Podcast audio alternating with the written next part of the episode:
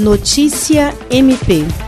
O Ministério Público do Estado do Acre, por intermédio da Promotoria de Justiça Especializada de Defesa da Pessoa Idosa e com Deficiência, realizou uma audiência extrajudicial com representantes de órgãos de saúde para discutir o fluxo de atendimento psiquiátrico de pessoas em situação de rua com transtornos mentais e eventuais dependências químicas. Na audiência que teve à frente o promotor de justiça Júlio César de Medeiros, foi apresentado pelo Natera um panorama da situação atual do fluxo, bem como os problemas enfrentados pelos órgãos da rede de saúde, em especial nos casos críticos de usuários pouco colaborativos e até agressivos, que causam inúmeros transtornos durante os seus atendimentos. William Crespo para a Agência de Notícias do Ministério Público do Estado do Acre.